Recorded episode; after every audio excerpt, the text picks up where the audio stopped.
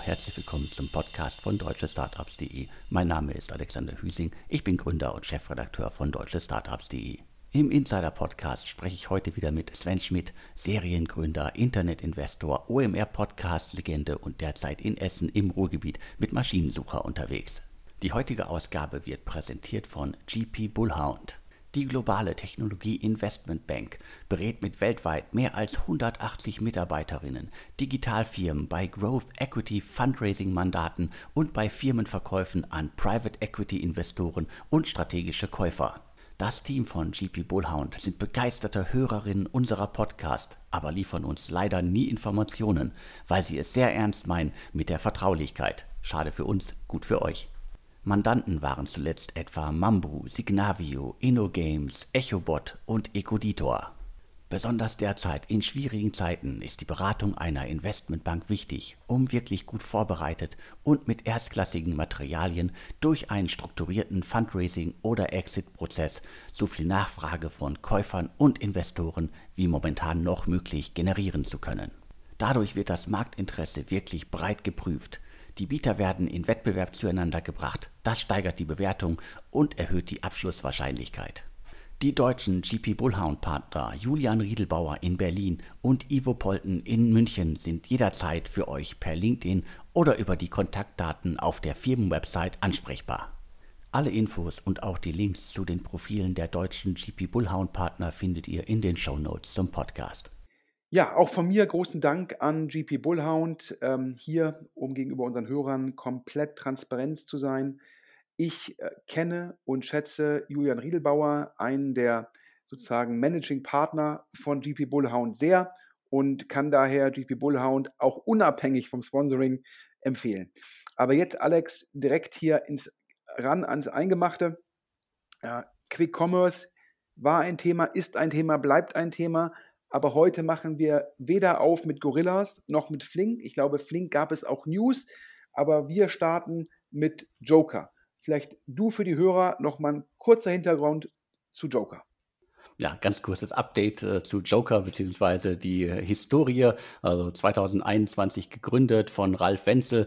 Der war jahrelang vorher auch im Liefersegment unterwegs. Also er kannte sich aus und hat in der Boomphase, als es so richtig losging mit Quick Commerce, äh, Joker ins Leben gerufen deren Konzept war, wir setzen nicht auf Deutschland, äh, sondern wir setzen auf äh, andere Märkte und dann fand man am Anfang halt äh, Polen, Österreich, New York und vor allen Dingen halt Lateinamerika sozusagen auf der Landkarte, wo Joker unterwegs ist. Die haben sich mittlerweile aus vielen Märkten zurückgezogen und äh, ich würde sie jetzt also hauptsächlich äh, in Lateinamerika verorten. Das Konzept ist ähnlich wie bei allen anderen genannten Quick-Commerce-Unternehmen. Die liefern schnelle Lebensmittel die, die letzte Runde, äh, die, die offiziell äh, verkündet worden ist, äh, stammt aus dem Dezember 2021. Äh, G-Squared ist damals eingestiegen und ich habe hier jetzt, äh, wir haben hier 185 Millionen Dollar stehen und die Bewertung lag bei 1,2 Milliarden Dollar. Ja, ganz spannend ähm, und sind hier ähm, die Informationen zum Fundraising, zum bisherigen Fundraising von Joker zugespielt worden. Und äh, die Seed-Runde, das waren damals Hafer Capital, also ein deutscher Investor, ähm, die das Team kennt, Ralf Wenzel sehr gut und Tiger Global. Ich glaube, über Tiger Global müssen wir hier nichts weiter sagen. Die haben damals in Summe mit ein paar anderen Investoren 16 Millionen Dollar auf einer Pre-Money-Bewertung von 43 Millionen Dollar investiert. Das heißt also Post-Money damals 59 Millionen bei der Seed-Runde. Und die Seed-Runde ähm, ist unterschrieben worden ähm, im April und dann, und das ist beeindruckend, nur zweieinhalb Monate später ähm, ist dazugekommen, Alex, wie spricht man sie eigentlich aus? GGV, GGV, du, du kennst sie ja auch. Also ich würde jetzt äh, GGV Capital sagen. Ja, also die haben dann zweieinhalb Monate später im Lead 70 Millionen investiert auf einer Pre-Money-Bewertung von 280 Millionen, also eine Post-Money-Bewertung von 350 Millionen. Und dann ein halbes Jahr später die Runde, die du gerade angesprochen hast, angeführt von G Squared. Und da war dann die Bewertung am Ende 1,2 Milliarden Dollar Post-Money. Und jetzt kommen dazu noch ja, ähm, insgesamt 90 Millionen Venture Debt. Und zwar jeweils von ähm, Triple Point, nämlich in zwei Tranchen oder Runden. Das war einmal ähm, im Oktober letzten Jahres, also zwischen der Series A der Series B, ähm, hat TriplePoint 40 Millionen investiert und hat dafür auch ja nochmal Optionen bekommen, dass man zur Series A-Preis Anteile erwerben kann.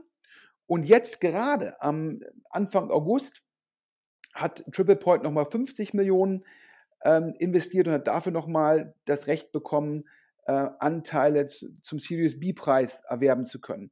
Das heißt, in Summe reden wir bisher geflossen 270 Millionen Equity Dollar und 90 Millionen Dollar Debt. Das sind in Summe 360 Millionen US-Dollar. Und ja, warum machen wir mit Joker auf? Ähm, die suchen jetzt auch neues Equity. Ich nehme an, dass Triple Point gesagt hat, wenn wir jetzt Venture Debt investieren, braucht es auch neues Equity.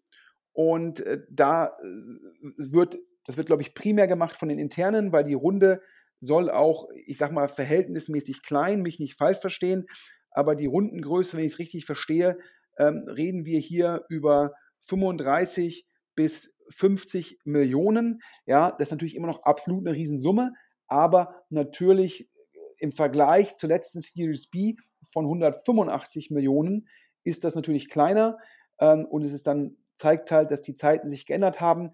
Die angestrebte Pre-Money-Bewertung sind 1,3 Milliarden, Alex. Das heißt, es wären 100 Millionen mehr als die letzte Post-Money. Aber jetzt kommt, ja, nach, ähm, nach meinem ähm, Verständnis gibt es hier ähm, eine Liquidation Preference, die ein bisschen mehr als nur das Einfache ist. Das heißt, ähm, da gibt es dann die Möglichkeit äh, für die Investoren, ja, äh, wenn es, äh, wenn es jetzt nicht ganz so erfolgreich ist, würden sie das 1,4-fache wieder bekommen. Ähm, das ist sozusagen dann die Downside Protection, wenn man so will. Das ist nämlich eine sogenannte Non-Participating Liquidation Preference of 1.4x. Ja, das heißt, wahrscheinlich hat man gesagt, bevor wir die Bewertung anpassen, passen wir die Liquidationspräferenz an, damit wir keine Downround machen müssen und auch Optionen und Co. nicht anfassen müssen. Ja, jetzt vielleicht dann, Alex, zu den operativen Zahlen. Ähm, Joker veröffentlicht hier in dem Deck Gross Order Volume, also das nennen die ja, ähm, GOV. Ja, ich habe jetzt keine Ahnung, das ist wahrscheinlich inklusive Mehrwertsteuer und äh, vielleicht auch vor Gutscheinen. Und das sieht für mich so aus, ich lese hier 12,3 Millionen US-Dollar Umsatz im Juli. Ja, das mal 12, dann komme ich so ungefähr auf eine Run Rate von 150 Millionen US-Dollar. Das heißt, hm, das ist so ja, fast das neunfache Umsatz und zwar Außenumsatz und zwar inklusive Mehrwertsteuer. Also weiterhin eine sehr, sehr stolze Bewertung und es zeigt dir, dass der Ralf Wenzel, dass der Fundraising kann, Alex. Das kann er auf jeden Fall. Das hat er ja auch in den Jahren zuvor schon bewiesen. Also äh, und die die von dir angesprochenen Vehikel, um quasi die Downround äh, zu zu verhindern, sind ja auch extrem spannend. Das werden wir wahrscheinlich in den nächsten Monaten öfter mal sehen. Richtig. Wir hatten das in der Vergangenheit schon gesehen, dass Firmen gesagt haben, ich will jetzt ein Unicorn werden oder ich will ein Dekakorn werden. Und was muss ich meinen Investoren bieten, damit ich die Bewertung bekomme? Und jetzt sehen wir die gleichen Maßnahmen wie Verzinsung der Liquidationspräferenz oder teilweise auch Participating Liquidation Preference, also das sogenannte Double Dipping. Das sehen wir jetzt, damit die Bewertung nicht unter die letzte Post-Money fällt und dementsprechend ESOP und Co. angepasst werden müssen. Das heißt, es geht immer wieder, ja, wenn ihr da draußen hört von irgendwelchen hohen Bewertungen, muss man sich immer fragen, ja, was ist unter der Haube? Ja, und äh, letzte Woche war ja, glaube ich, auch Flink in der Presse, der neben Gorillas der deutsche Quick-Commerce-Anbieter. Ich glaube, die haben gesagt, wir wollen unsere Runway, das heißt, wie lange können wir mit dem bestehenden Geld noch operieren, die wollen die richtig lange verlängern und geben daher auch äh, Läger, die sie schon angebietet haben, wieder ab an den Markt, Alex. Genau, das ist die Geschichte. Also ich glaube, von bis zu zweieinhalb Jahren war die Rede in diversen Artikeln, äh, die sie quasi länger unterwegs sein wollen, wenn sie halt äh, diese quasi die angemieteten Läden, die sie alle nicht brauchen, jetzt äh, wieder in den Markt werfen. Äh, ich hatte heute Morgen auch noch was gelesen zum Thema nach dem Motto Flink plötzlich Immobilienvermittler oder äh, Immobilienmakler Äh, da kann man es wahrscheinlich drauf run runterbrechen. Letztendlich ist natürlich auch die Frage, ob sie diese ganzen Läden, die sie angemietet haben, die ja jetzt auch äh, in den meisten Fällen ja nicht in der Top-Lage sind. Also wenn ich mir angucke, wo die Läden hier bei mir in der Ecke sind, dann sind das äh, Seitenstraßen, die zwar irgendwie spannende Gebiete abdecken, aber halt äh, Läden, die auch teilweise vorher gefühlt jahrelang leer standen. Also wahrscheinlich wird man die alle nicht so einfach los. Ja, das befürchte ich auch. Ähm, gerade jetzt geben die makroökonomische Unsicherheit. Ähm, und das sind dann ja auch keine Hochfrequenzlagen. Teilweise sind es auch sehr große Flächen. Die Kombination aus den drei Themen, und du hast es ja gesagt, teilweise standen sie auch vorher aus gutem Grund leer, glaube ich, macht es nicht so einfach, dafür jetzt Nachmieter zu finden zu dem vollen Preis. Also dementsprechend ist schon die Frage, ja, kriegt das Flink hin? Ähm, aber schauen wir mal, äh, es sieht ja jetzt danach aus, dass äh, ein ähm, Joker dieses Fundraising hinbekommt, wenn es natürlich auch kleiner ist. Ähm, ich hatte im Deck noch gesehen, wenn ich es richtig verstehe, eine relativ hohe Burnrate. Das erklärt auch, die haben ja im Dezember erst diese 185 Millionen aufgenommen und raisen jetzt nochmal Venture Debt und Equity in Summe wahrscheinlich 50 plus, werden es 40, 90 Millionen. Und dass sie das jetzt tun, ja, zeigt dir ja, dass die 185 Millionen wahrscheinlich von Dezember bis August, ja, das sind dann irgendwie ja, acht, neun Monate, wahrscheinlich in Anführungsstrichen verbraucht sind. Und das zeigt dir halt, das ist dann so, das impliziert so ein Burn von 20, 25 Millionen im Monat. Auch das lässt sich plausibilisieren. Man hat ja immer gehört, Get hier teilweise dreistelliger Millionenburn. Wir haben auch bei Gorillas Zahlen von bis zu 50 gehört und dementsprechend hatte ja bis vor kurzem Joker auch noch irgendwie Österreich, Polen, New York, ähm, was man dann letztendlich zugemacht hat, um sich dann auf das zu fokussieren, was man ursprünglich auch vorhatte. Also daher, ich, äh, ich habe es ja schon mehrfach gesagt, ähm, ich bin gespannt, wie sich das alles ausgeht ähm, wie man es hinbekommt, die Lieferfrequenzen zu erhöhen, wie man es hinbekommt, keine Gutscheine mehr anbieten zu müssen, wie man es hinbekommt, die Liefergebühren auch preislich anzupassen, vielleicht auch bei Produkten, auch abhängig von der Zeit, die Preisverhandlung zu machen. Ich glaube, da gibt es noch viele Stellhebel, aber das müssen natürlich auch ähm, die Anbieter umsetzen.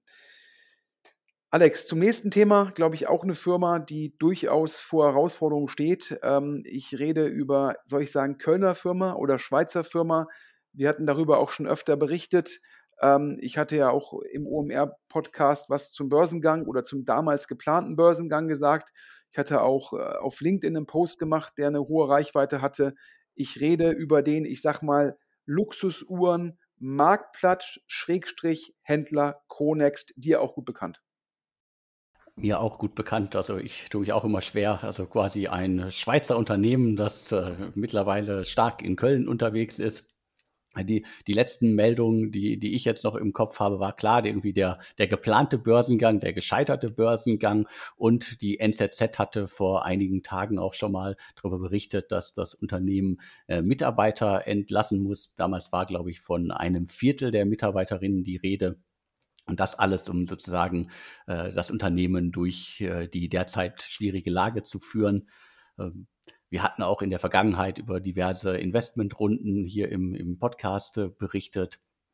Äh, unter anderem ist mir noch im Kopf, dass irgendwie Slingshot Ventures mal 10 Millionen äh, investiert hat und äh, zuvor sind auch irgendwie 60 Millionen in das Unternehmen geflossen. Also Endite Capital, Tengelmann Ventures habe ich hier stehen, Partec Ventures, äh, Capnemic und so weiter. Also da ist äh, eine ganze Reihe an bekannten Namen zusammengekommen. Das Unternehmen ist seit 2013 unterwegs und ähm, hatte, glaube ich, äh, ja, äh, sagen wir, vor, vor Corona und äh, vor der derzeitigen schwierigen Lage äh, große Ambitionen, die wahrscheinlich jetzt alle ein bisschen kleiner werden müssen, beziehungsweise man ist äh, gezwungen zu sparen, um halt äh, gut durch die, die Lage zu kommen. Ja, ich glaube, die Firma hat sich immer hervorragend verkauft, ähm, war aber auch schon vor Corona äh, nicht immer kapitaleffizient unterwegs es wurde immer sehr viel investiert in die Marke, das, was ist ihnen, glaube ich, auch sehr gut gelungen, der Markenauftritt. Ähm, und es wurde auch immer sehr viel investiert, und ich sage bewusst investiert, um die Angebotsseite darzustellen. Ähm, denn es ist klar, in der Sekunde, wo ein Marktplatz dann nicht genügend Uhren sozusagen über äh, dritte Anbieter hat, muss es selbst sozusagen die Uhren anbieten, damit das Angebot aus Nachfrageperspektive rund aussieht. Und da war mein Verständnis immer, dass da Kronex bereit war, teilweise mit sehr geringer Marge ähm, Uhren zu kaufen und zu verkaufen. Hauptsache, man hat äh, Wachstum ähm, und Hauptsache, äh, man hat das Angebot auf der Plattform immer mit der These, dass dann irgendwann die, die dritten Anbieter da was einstellen. Ähm, ich glaube, man ist dann letztendlich, zum einen hat man dann, wie gesagt, diese Kapitalineffizienz gehabt, zum anderen hat halt ein Chrono 24 dieses reine Marktplatzmodell extrem gut exekutiert. Und das in der Kombination hat dann sozusagen auch dazu geführt, dass man auch nicht dieses Umsatzwachstum zeigen konnte und immer in der Sekunde, wo das Umsatzwachstum nicht da ist, wo die Margen auch nicht so groß sind und wo dann noch Kapitalineffizienz ist, da steht man als Firma vor Herausforderungen und das ist dann halt kulminiert in dem verschobenen, abgesagten Börsengang. Und dann war, glaube ich, schon klar, ähm, dass man wahrscheinlich an allen drei Themen, also sprich, wie bekomme ich externes Angebot auf die Plattform, wie erweitere ich meine Marge und wie schaffe ich mehr Kapitaleffizienz, daran arbeiten muss. Ich glaube, jetzt, wo wir das Ende des billigen Geldes haben, hat das, hat das das Ganze nochmal verstärkt. Und jetzt kommen wir hier auch zu den News. Ähm, nach meinem Verständnis ist es so, ähm, dass der Bericht der neuen Züricher Zeitung sicherlich zutreffend ist, aber wahrscheinlich Chronext nochmal die Kostenseite anfassen muss.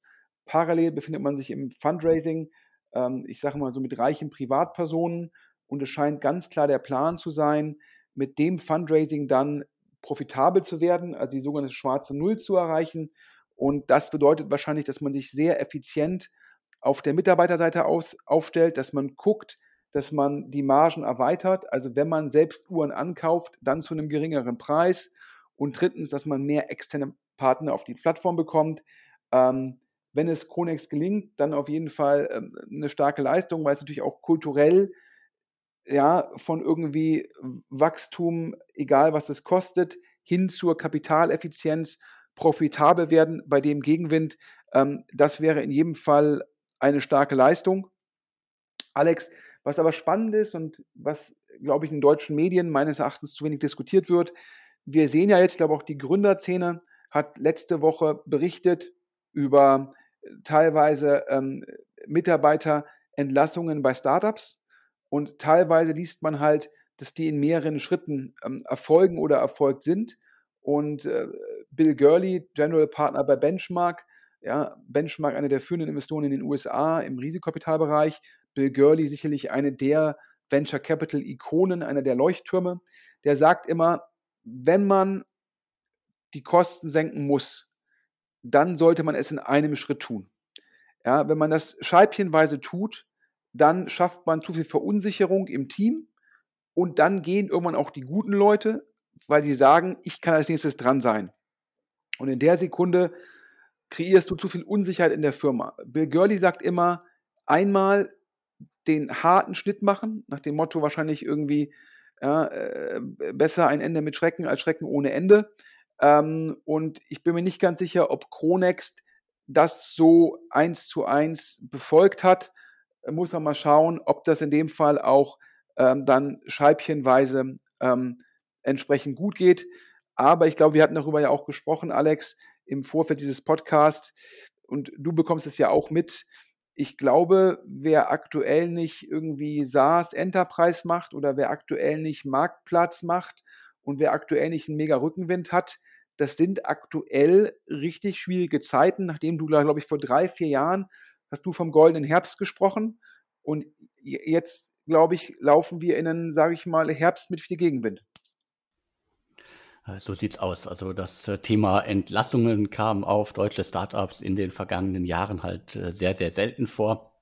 Es gab ein paar äh, größere Sachen, die natürlich auch in der Zeit schiefgegangen sind, aber äh, in den letzten Wochen, letzten Tagen äh, kommt es ja auch äh, massiv äh, mit Meldungen oder mit Berichten darüber, welche Startups alle im kleinen oder im größeren Stil Mitarbeiterinnen abbauen, also Stellarbeitsplätze abbauen, ist da das richtige Wort. Das heißt, äh, es sind keine schönen Zeiten, äh, es äh, ist aber sozusagen normal und äh, ich finde es halt auch, da gibt es halt auch, du hast ja die Salamitaktik schon angesprochen, also da macht für mich auch keinen Sinn, da eine Salamitaktik zu fahren, heute fünf, morgen zehn und dann nochmal irgendwie. Äh, das ist absolute Verunsicherung im Unternehmen. Aber was ich auch sozusagen äh, gut finde in dem Zusammenhang sind halt wirklich so Unternehmen wie Tier Mobility, äh, die große Anzahl an Mitarbeitern gekündigt hat, die das aber auch äh, offensiv angegangen ist, äh, dafür gesorgt hat, dass sie quasi die, die News quasi selbst verteilen über LinkedIn und Co und dafür dann auch letztendlich äh, äh, sorgen, dass äh, vielleicht die Mitarbeiterinnen, die betroffen sind, dann auch nochmal auf dem Weg einfach eine bessere Chance haben, einen anderen Job zu finden. Ja, muss ich ja zustimmen. Ähm, in jedem Fall sehr gute Kommunikation, sehr empathisch. Ähm, ich, fand ich auch klasse, ähm, das selbst anzugehen. Ich habe mir persönlich natürlich die Frage gestellt, ähm, in dem Fall von so einem Tier oder auch Voi, also wenn du in dem Sommer mit deinem Business nicht profitabel bist, äh, gegeben das Wetter, gegeben Tourismus, habe ich mich so ein bisschen gefragt, ähm, wann dann? Aber das ist jetzt mehr eine Frage zum Geschäftsmodell. Was die Kommunikation angeht, äh, bin ich da 100% bei dir. Ähm, das war klasse. Ähm, wie gesagt, strukturell glaube ich, mein Hinweis an die Startups, die aktuell sagen, berechtigt, ähm, sie müssen ihren Runway verlängern, glaube ich, ist es besser, es in einem Schritt zu tun als in mehreren Schritten. Ähm, auch wenn natürlich die Wahrheit ganz klar ist, früher bei Immobilien hat man gesagt, Location, Location, Location oder Lage, Lage, Lage. Und jetzt sagt man aktuell bei den VCs, sie sagen zu ihren Portfoliofirmen Runway, Runway, Runway. Denn ähm, wir kommen da wieder zu dieser Dreiteilung. Äh, wenn jetzt VCs auf ihr Portfolio kommen, das sind die Firmen, die laufen top. Ja, äh, das ist natürlich gegeben den Gegenwind, sind das natürlich nicht, bei weitem nicht alle. Ja, die können wahrscheinlich immer Fundraising machen und auch wenn die jetzt rausgehen, werden sie schon irgendwie Geld bekommen, vielleicht dann nicht mehr von Tiger oder Co2, aber es findet sich jemand, der investiert, weil es da drüben draußen genügend VCs mit frischem, trockenem Pulver gibt. Und dann gibt es die Firmen, die aktuell so ein bisschen in der Mitte sind, kann was werden, aber ist nicht garantiert. Ja, die müssen ihre Runway vergrößern, weil aktuell rausgehen ist halt nicht so optimal. Die bekommen potenziell auch noch eine Bridge von ihren Bestandsinvestoren. Also da, die, die kriegen das noch hin. Und dann in den letzten drei, vier Jahren wurden natürlich auch viele Portfoliofirmen folgefinanziert, wo sich die General Partner selbst gewundert haben und dachten, eigentlich gehört es auch zu unserem Modell, dass manche Firmen dann irgendwann nicht mehr weitergehen. Und dann waren die alle überrascht, dass alles durchfinanziert worden ist. Ja, und bei den Firmen, die werden es jetzt in den nächsten fünf, sechs Monaten sehr schwierig haben, weil da will auch kein Bestandsinvestor eine sogenannte Bridge to Nowhere. Also sprich, ich gebe dem, geb dem Startup nochmal Geld für sechs Monate, aber eigentlich weiß ich, dass das Startup in sechs Monaten auch kein Geld bekommt. Und das ist sogenannte, die sogenannte Bridge to Nowhere, also die Brücke ins Nichts. Und das will eigentlich keiner. Und da erwarten schon viele Marktteilnehmer, äh, dass es da dann in Q4 und insbesondere in Q1 viele Startups geben wird, die einfach keine Bridge und keine Folgefinanzierung mehr erhalten. Das heißt, die Auslese, sage ich mal, die die letzten drei, vier Jahre hat auf sich warten lassen, äh, die kommt jetzt wahrscheinlich und daher, Alex, befürchte ich so ein bisschen, ähm, dass, dass Gründerzähne und deutsche Startups, dass ihr beide leider, leider, leider da statt irgendwie den Monsterrunden jetzt auch mal wieder berichten müsst über Startups, wo es halt nicht geklappt hat. Das wird so sein. Also das hat ja jetzt auch in den letzten Monaten schon zugenommen. Bis auf wenige Ausnahmen sind das aber alles äh, Startups, die ich mal so in die Pre-Seed, Seed-Phase verbuchen würde. Teilweise Unternehmen, die das 47. Getränkemodell in den Markt gebracht haben oder bringen wollten, äh, teilweise Climate Tech Startups und teilweise auch ähm, äh, Marktplätze im, im kleineren Stil, die halt äh, noch nicht richtig losgelegt haben. Das sind so im Moment die Insolvenzen, die ich sehe. Äh, darunter jetzt aber, das hatten wir ja in den letzten Jahren. Also auch, auch in der, in der Hoch, nicht nur in der Hochphase, sondern auch schon lange vor Corona kann man ja immer wieder runterbrechen. Es gab verdammt wenig Insolvenzen in Deutschland. Da sind wir irgendwie aus verschiedensten Gründen ähm, drumherum gekommen. Aber sozusagen, das sagen ja jetzt, das prophezeien ja schon einige VCs und Marktkenner jetzt seit äh, gefühlt so einem Jahr. Wir werden mehr Insolvenzen sehen und das kann auch gut sein für den Markt. Immer traurig und schade für die Gründer, das Unternehmen und alle Mitarbeiterinnen.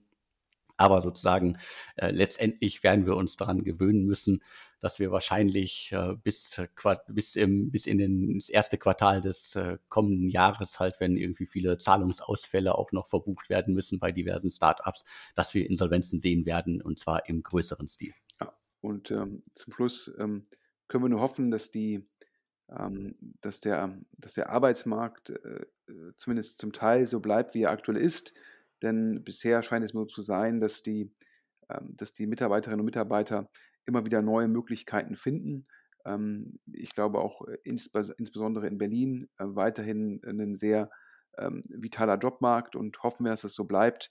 Denn dann ist es in Anführungsstrichen, ja, nur im Endeffekt 'ne Veränderung und, kein äh, dann sind die Konsequenzen noch einigermaßen ertragbar. Zum Schluss muss man einfach sagen, dass natürlich Risikokapital so heißt, weil da halt 'n Risiko dabei ist. Die heutige Ausgabe wird präsentiert von GP Bullhound. Die globale Technologie-Investmentbank berät mit weltweit mehr als 180 Mitarbeiterinnen Digitalfirmen bei Growth Equity Fundraising Mandaten und bei Firmenverkäufen an Private Equity Investoren und strategische Käufer.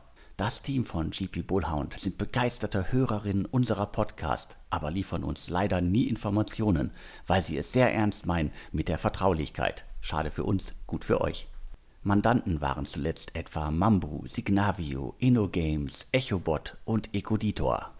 Besonders derzeit in schwierigen Zeiten ist die Beratung einer Investmentbank wichtig, um wirklich gut vorbereitet und mit erstklassigen Materialien durch einen strukturierten Fundraising- oder Exit-Prozess so viel Nachfrage von Käufern und Investoren wie momentan noch möglich generieren zu können.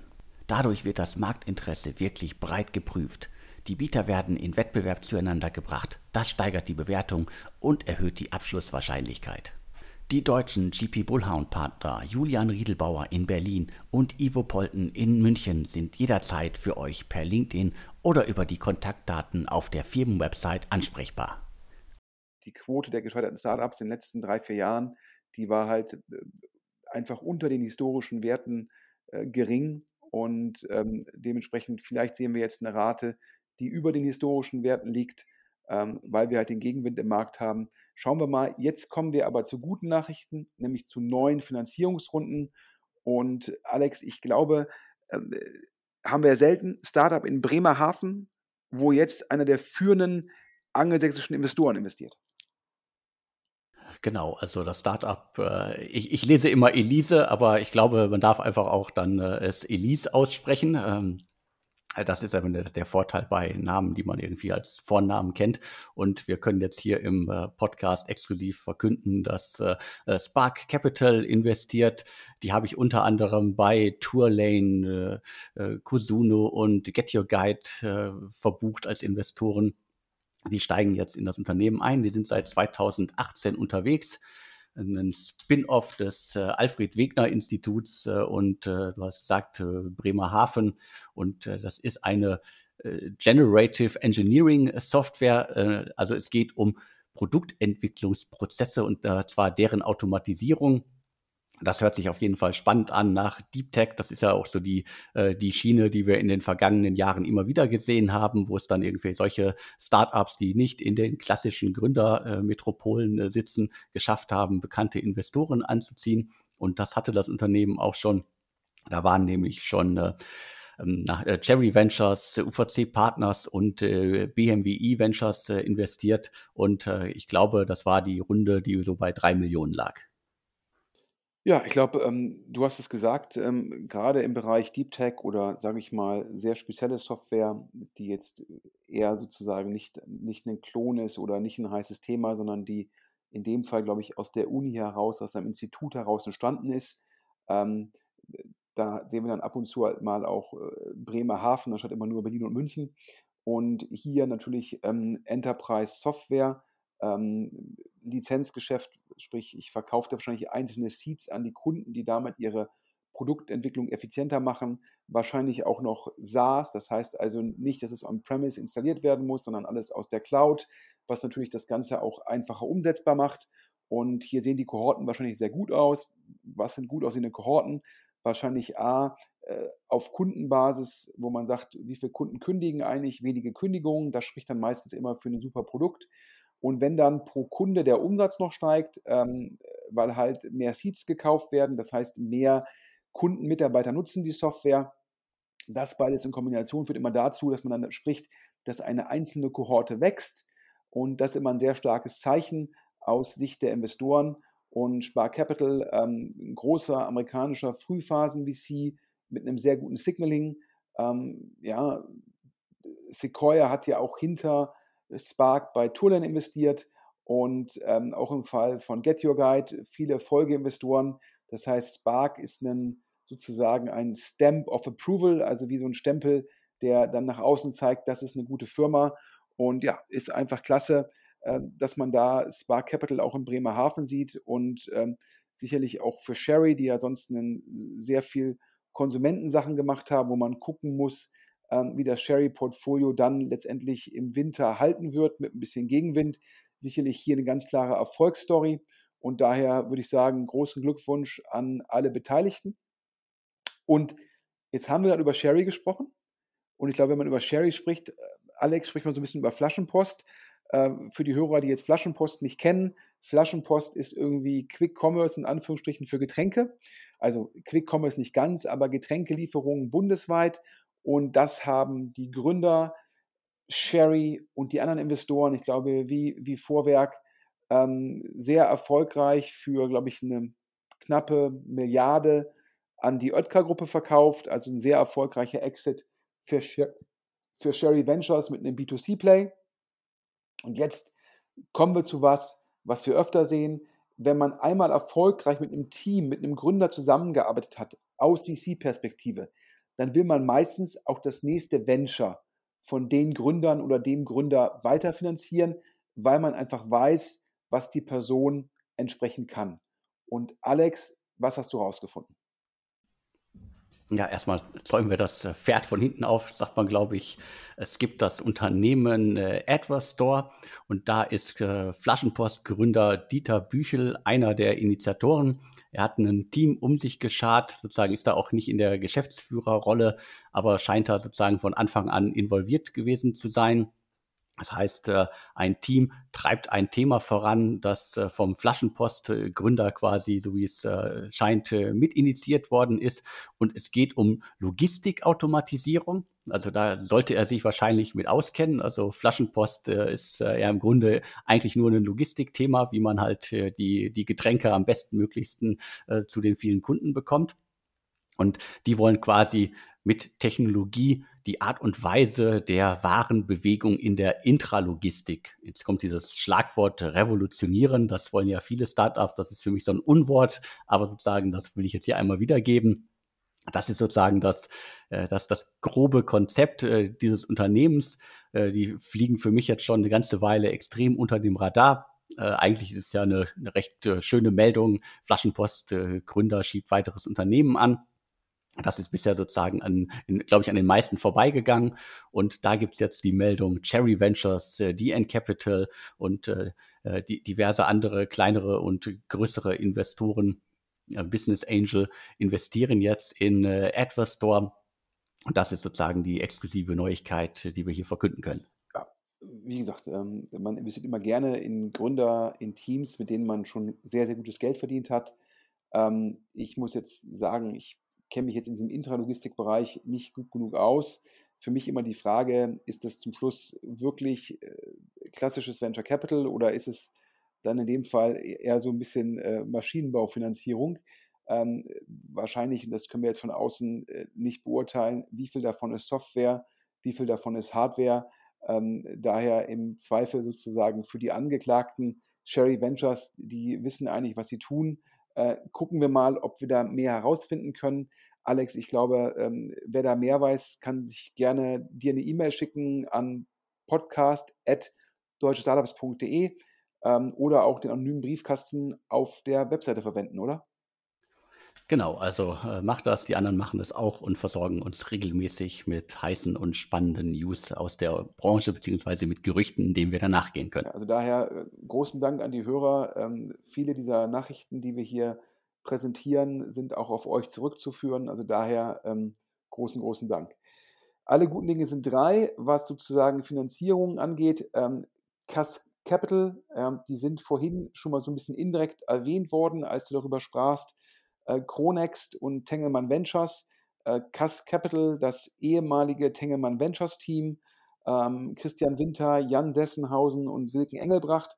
Die sich dann mit Capital sozusagen selbstständig oder unabhängig gemacht haben.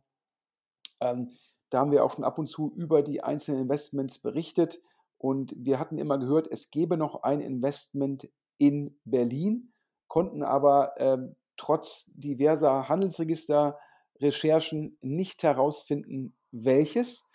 Und Alex, ja, warum nicht? Weil es eine AG ist. Wie haben wir es trotzdem gefunden?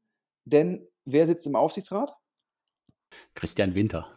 Ja, der sitzt im Aufsichtsrat und immer, wenn ein General Partner eines großen VCs in den Aufsichtsrat einer kleinen Firma geht, was meine ich mit kleiner Firma, wenn jetzt Christian Winter morgen in den Aufsichtsrat gehen würde, vielleicht von Henkel, dann ähm, wäre das was wegen Networking, wegen, wegen Signaling, wegen Flughöhe, das wäre der Beweggrund.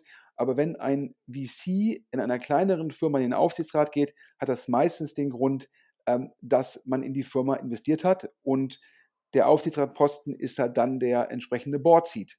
Und Alex, du hast die Firma äh, für unsere Hörer exklusiv. Ich habe die Firma exklusiv. Äh, ich hatte sie auch vorher nicht auf dem Schirm. Äh, Realport, Unternehmen aus Berlin, Fintech aus Berlin, ist schon ähm, gefühlt, glaube ich, 2019 gegründet worden. Und zwar vom äh, Caster Clip äh, Gründer, der, glaube ich, I Love äh, Video, I Love Video TV oder sonst wie äh, war, glaube ich, die, die, die Markennamen. Also auch jemand, der schon längere Zeit äh, in der Szene ist. Und das Unternehmen die positionieren sich jetzt als Investmentplattform für nachhaltige Infrastrukturanlagen. Das klingt jetzt erstmal ein bisschen kompliziert. Also die wollen im Grunde die Handelbarkeit für nachhaltige Infrastrukturanlagen ermöglichen, äh, da sozusagen äh, Online-Nutzerinnen die Chance geben, da zu investieren. Und da hat äh, Cast Capital jetzt äh, investiert. Das können wir hier dann exklusiv verkünden. Ja, nach meinem Verständnis, äh, was da als nachhaltig bezeichnet werden kann, sowas sein wie ein Windpark, kann auch sowas sein wie eine Solaranlage. Und dann soll halt über die Blockchain sollen dann die Anteile ähm, an diesen Anlagen handelbar gemacht werden. Und das Ganze äh, wahrscheinlich regulatorisch durchaus ein dickes Brett. Das scheint man jetzt alles gelöst zu haben. Das heißt, hier geht es ja immer darum, a, wie baue ich die Plattform technisch? B, wie kriege ich die Regulatorik hin? C, wie bekomme ich das Angebot hin? Das scheint jetzt sozusagen alles zu stehen und erklärt auch, warum Cast Capital da nach unserem Verständnis irgendwie 5 Millionen Euro investiert hat. Also durchaus äh, für Cast Capital ein großes Ticket, die sich ja, glaube ich, in die anderen Investments, die wir berichtet haben, oftmals Pre-Seed Investments. Diesmal, glaube ich, war es eine späte Seed-Runde. Und ja, ich finde es ein ähm, ist ein spannendes, spannendes Investment, natürlich auch ein dickes Brett, äh, weil Marktplatz per se ist immer schwierig. Du hast ja gerade darüber gesprochen, als du von, von, von Startups gesprochen hast, die gescheitert sind. Bei so einem Marktplatz gibt es ja immer äh, zum Schluss die Frage, kriegt man die initiale Traktion hin? Also sprich, bekommt man Angebot und Nachfrage zu Anfang austariert, dass der Marktplatz sozusagen ins Laufen gerät. Und, äh, und in dem Marktplatz hier kommt ja noch das technisch Neue hinzu, also sprich die Blockchain nutzen, um solche Anteile sehr einfach handelbar zu machen. Und es kommt noch hinzu die Regulatorik, ich weiß gar nicht, ob das dann BaFin ist und so weiter, dass man sagt, ich darf hier mit den Anteilen entsprechend handeln. Das heißt, hier hat man gleich drei Herausforderungen. Ich glaube, nach meinem Verständnis, zwei sind jetzt gelöst, die Regulatorik und die Technik. Beide steht sehr erfolgreich. Und jetzt halt die Frage, kriegt man diesen Marktplatz so hin, ja, erst das Angebot, dann die Nachfrage, dann wieder mehr Angebot, dann auch genügend Liquidität. Neben der Blockchain bedarf es auch genügend Angebot und Nachfrage, um sozusagen dann wie so eine Börse darstellen zu können. Ist natürlich ein Thema aktuell mit viel Rückenwind, also sprich alternative Energien und so weiter und so fort. Also wir drücken da die Daumen. Es wäre für Deutschland als Standort top, wenn sich da eine liquide Börse daraus entwickelt. Ja, also daher Elise, Advastor und ähm, Realport sozusagen als neue erfolgreiche Investments. Ähm, aber alle guten Dinge ähm, sind vier. Ähm, ich hatte im OMR-Podcast, der gestern von der Woche rausgekommen ist, Alex, ein Update zu NPAL gegeben. Vielleicht kannst du noch mal kurz sagen, für die Hörer, die NPAL bisher nicht kennen. Enpal ist auch eins der heißesten Startups, die es in Deutschland gibt. 2017 gestartet, 2021 ähm, zum Unicorn aufgestiegen. Ich glaube, Bewertung war hier 1,1 äh, Milliarden Dollar. Ein, ein Green Tech, das vom Käuferportalgründer Mario Kohle äh, angeschoben worden ist und naja, die kümmern sich im Grunde um Solarstromlösungen. Die versorgen quasi, äh, die, die sorgen dafür, dass äh, Solaranlagen auf äh, Dächern installiert werden mit eigenem Team, eigenen Installateuren was wahrscheinlich in der jetzigen Situation ein, ein gutes Geschäftsmodell ist, da man, glaube ich, wenn man schon keine Solaranlage oder Solarpaneele bekommt, man findet auf jeden Fall gar keine Handwerker, die es irgendwie machen können. und das macht Enpal sozusagen alles aus einer Hand. Korrekt. Also ich glaube, ähm, NPAL äh, nimmt halt sozusagen das jegliches Risiko aus Kundenperspektive raus, weil sie sagen, wir bauen dir die Anlage, wir machen die Wartung, der Strom, der eingespeist wird, über uns und du musst nur ähm, eine monatliche Miete zahlen und äh, musst dich umsonst um nichts kümmern. Ja, ich glaube, das ist der Pitch und äh, scheinbar hat NPAL auch noch äh, genügend äh, Zugriff auf Solarpaneele, und auch auf die Handwerker vor Ort, auf ihr Netzwerk und kann so jetzt auch den Rückenwind, der natürlich aktuell im Markt aufgrund, sage ich mal, Energiepreise, Versorgungsunsicherheit herrscht, halt auch entsprechend nutzen. Und äh, da konnte ich im OMR-Podcast exklusiv verkünden, dass Enpal eine Runde anstrebt auf ungefähr 2 Milliarden Bewertung, also eine Verdopplung der letzten Unicorn-Bewertung. Und äh, das, wie gesagt, ähm, Fundraising-Markt ein bisschen schwieriger geworden, dafür NPAL viel Rückenwind und das erklärt äh, jetzt die Upround und ähm, das 2x auf die letzte Runde. Also positive Nachrichten, ähm, aber jetzt kommen wir nochmal zu Nachrichten, die zwar Sinn machen, aber nicht ganz so positiv sind. Alex, wir hatten ja schon öfter mal über diese Zahnschienen gesprochen und da ist ja Dr. Smile verkauft worden und dann ist, glaube ich, äh, äh, Plus Dental, Dental Plus äh, auch verkauft worden.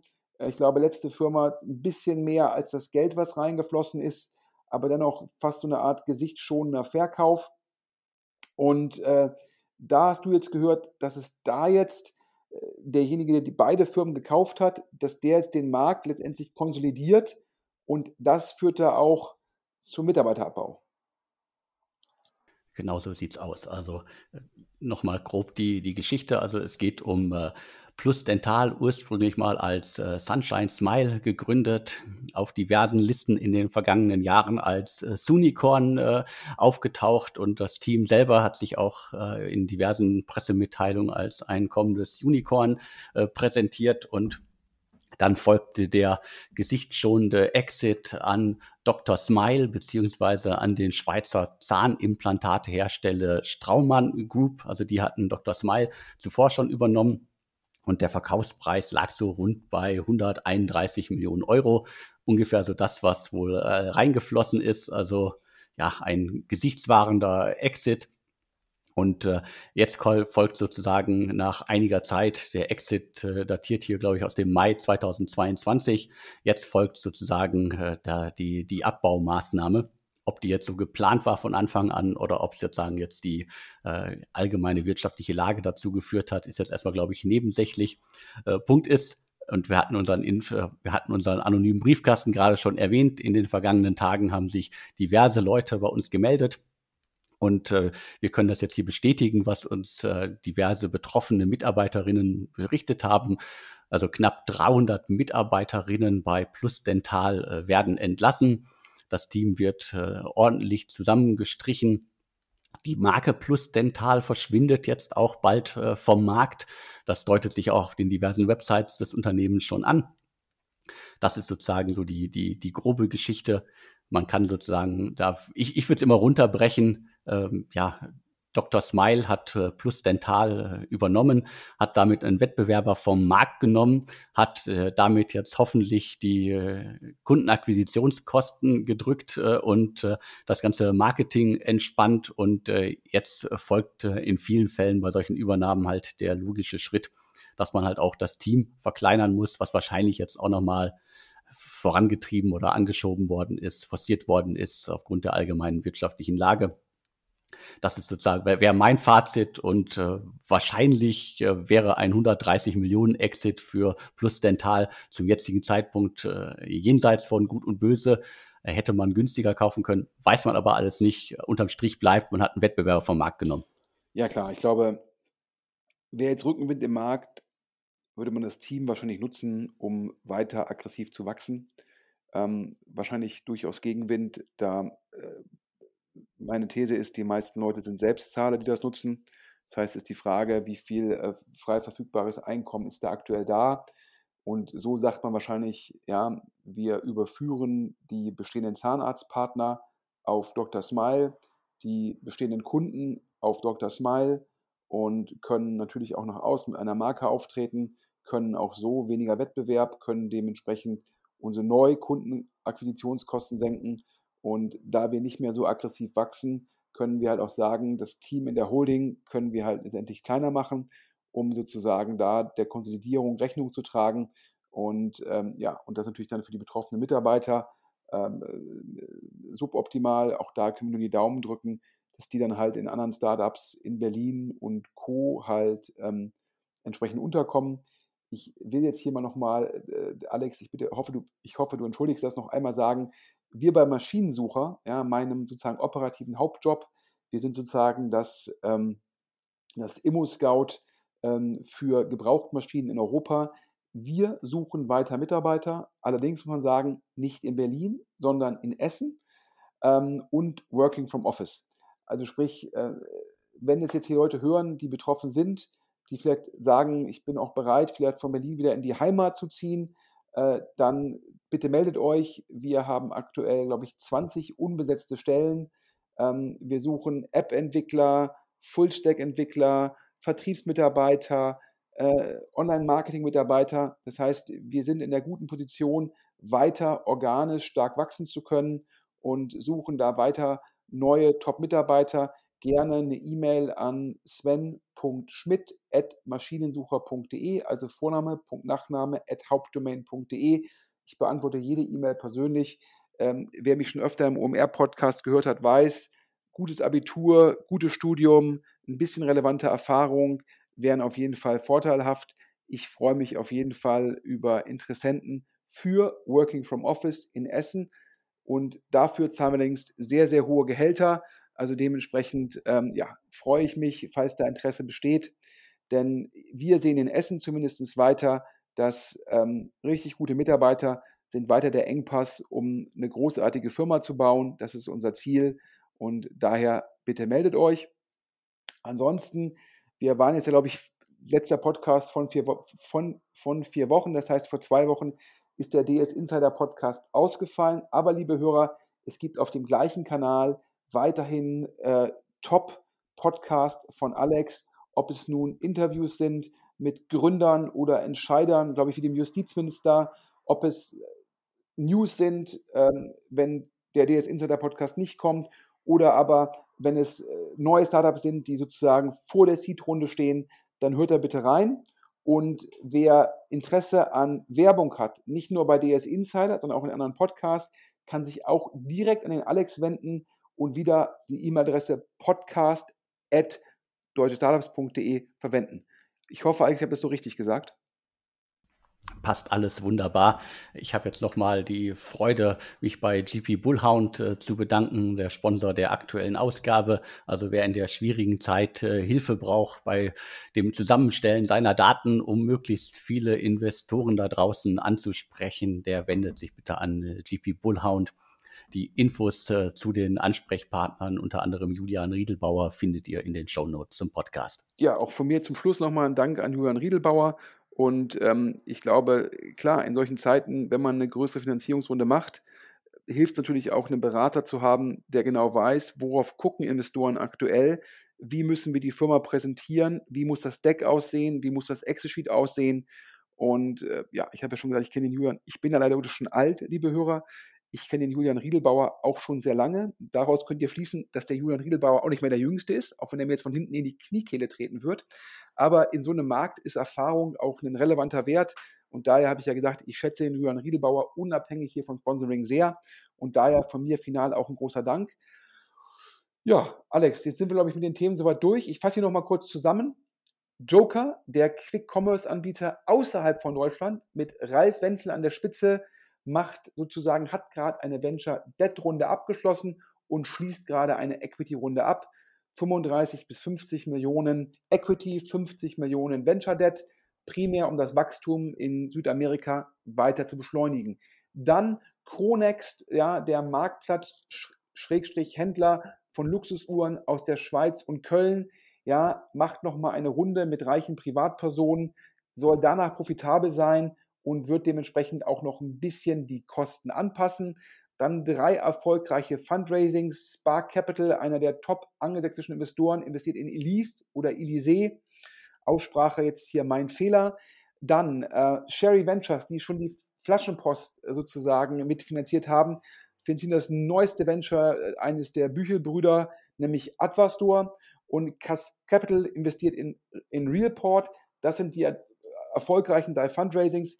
Ich habe auch keinen Zweifel, dass NPAL die Runde auf einer Bewertung von 2 Milliarden hinbekommen wird. Und final hast du berichtet darüber, Alex, dass Plus Dental im Rahmen der Dr. Smile-Übernahme, dass die Mitarbeiter abgebaut würden und die Marke wird langsam ausgefasst. Das waren die sieben News. Liebe Hörer, vielen Dank fürs Zuhören. Euch allen einen guten Start, ja, ich sag mal in den September, in die Woche und hoffen wir, dass jetzt im September, Oktober es auch wieder mehr Fundraisings gibt, über die wir berichten können, Alex. Ja, das hoffe ich auch. Vielen Dank für die Infos und an alle da draußen vielen Dank fürs Zuhören. Und jetzt bleibt mir nur noch zu sagen und tschüss.